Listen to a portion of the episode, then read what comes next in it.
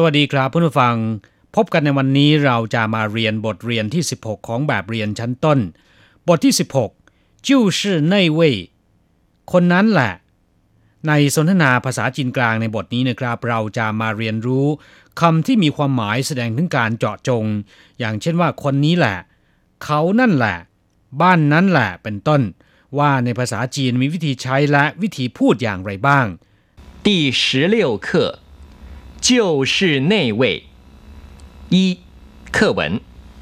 今天是李小姐生日，哪位李小姐？就是爱逛街的那位小姐，哪位爱逛街的小姐？就是爱逛百货公司的那位小姐。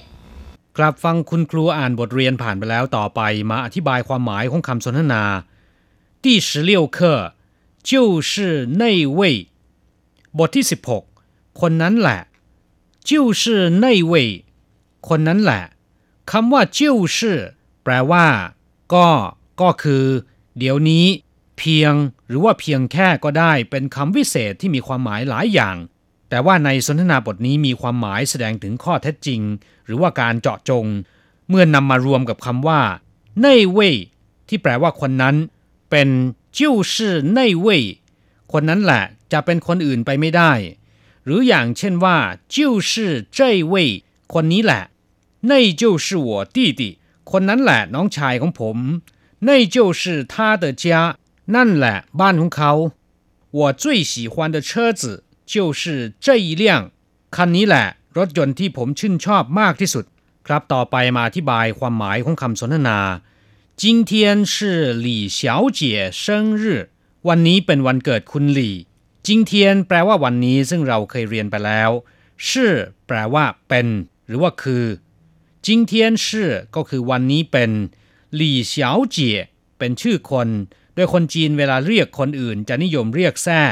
อย่างคำว่าหลี่ ก็คือแซ่นะครับเฉาเจี๋ยเป็นคำที่ใช้สำหรับหญิงสาวที่ยังไม่แต่งงาน มีความหมายอย่างเดียวกับคำนำหน้า ในภาษาไทยคำว่านางสาว แต่ว่าในปัจจุบันนะครับคำว่าเฉาเจี๋ย ไม่ได้ใช้เรียกเฉพาะสตรีที่ยังไม่ได้แต่งงานเท่านั้น จะแต่งงานแล้วหรือว่ายังไม่แต่งงานก็นิยมเรียกเฉาเจี๋ยทั้งนั้น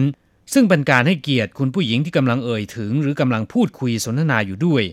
ถ้าเป็นผู้ชายก็จะเรียกว่าเซียนเฉิงหลี่เฉาเจี๋ยก็คือคุณหลี่ หวังเฉาเจี๋ยก็คือคุณหวังเซิงรื่อแปลว่า วันเกิดคำว่าเซิงแปลว่าเกิดรื่อก็คือวัน วันที่ 生日จึงมีความหมายว่าวันเกิด生日快乐ก็คือสุขสันต์วันเกิด今天是李小姐的生日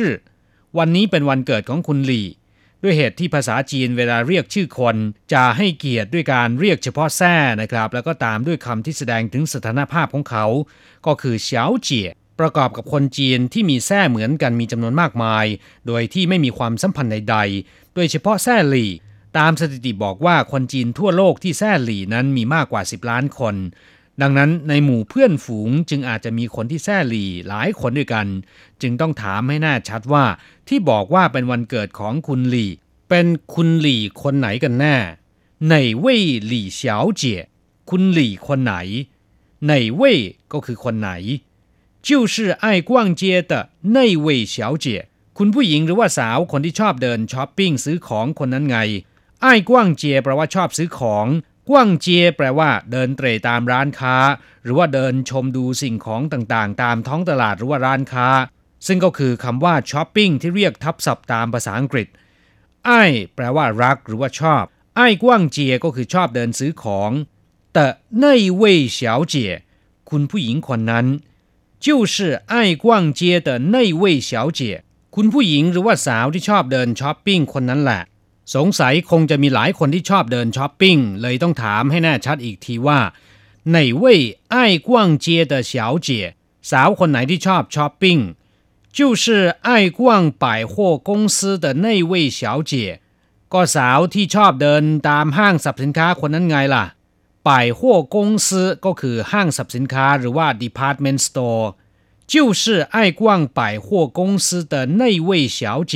ก็สาวคนที่ชอบช้อปปิ้งตามห้างสรรพสินค้าคนนั้นไงกราบผู้ฟังเมื่อทราบความหมายของคำสนทนากันแล้วนะครับ ต่อไปขอให้พลิกไปที่หน้า 68 เราจะไปเรียนรู้คำศัพท์ใหม่ๆในบทเรียนนี้กัน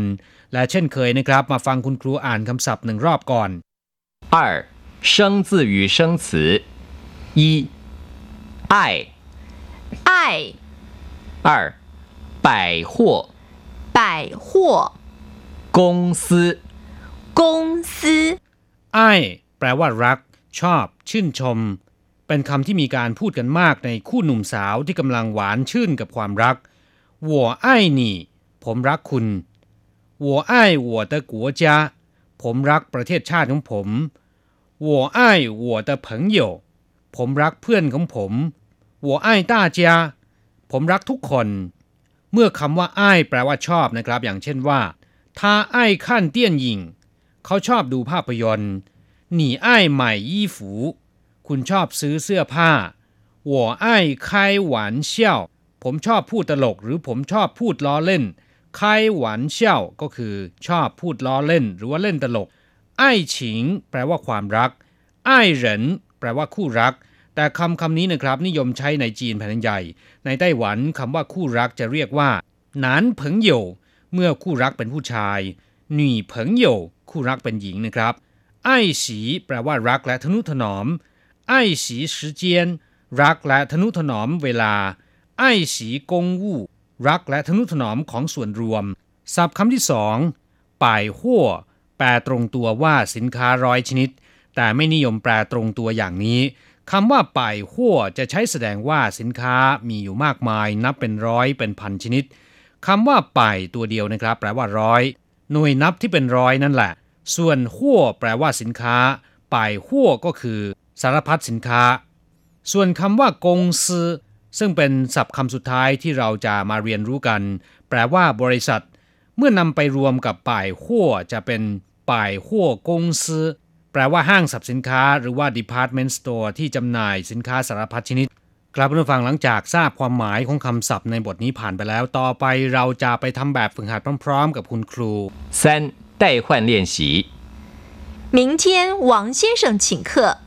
哪位王先生？就是明天生日的那位王先生。哦，那位王先生，我知道。明天หวังเซียนเฉิงชิงเคอ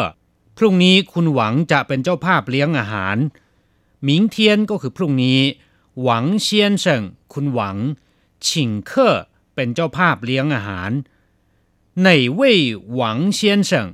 คุณหวังคนไหน哪位ก็คือคนไหน就是明天生日的那位王先生คุณหวังคนที่มีวันเกิดตรงกับวันพรุ่งนี้ไงโอ้那位王先生我知道อ้อคุณหวังคนนั้น ผมรู้จัก那位王先生 คุณหวังคนนั้น我知道ผมรู้จัก ครับผู้ฟังเคล็ดลับในการเรียนภาษาจีนก็คือเรียนไปแล้วนำไปหัดพูดบ่อยๆนำไปใช้บ่อยๆ ภาษาจีนของคุณก็จะพัฒนาขึ้นเรื่อยๆนะครับ เราจะกลับมาพบกันใหม่ในบทเรียนถัดไป สวัสดีครับ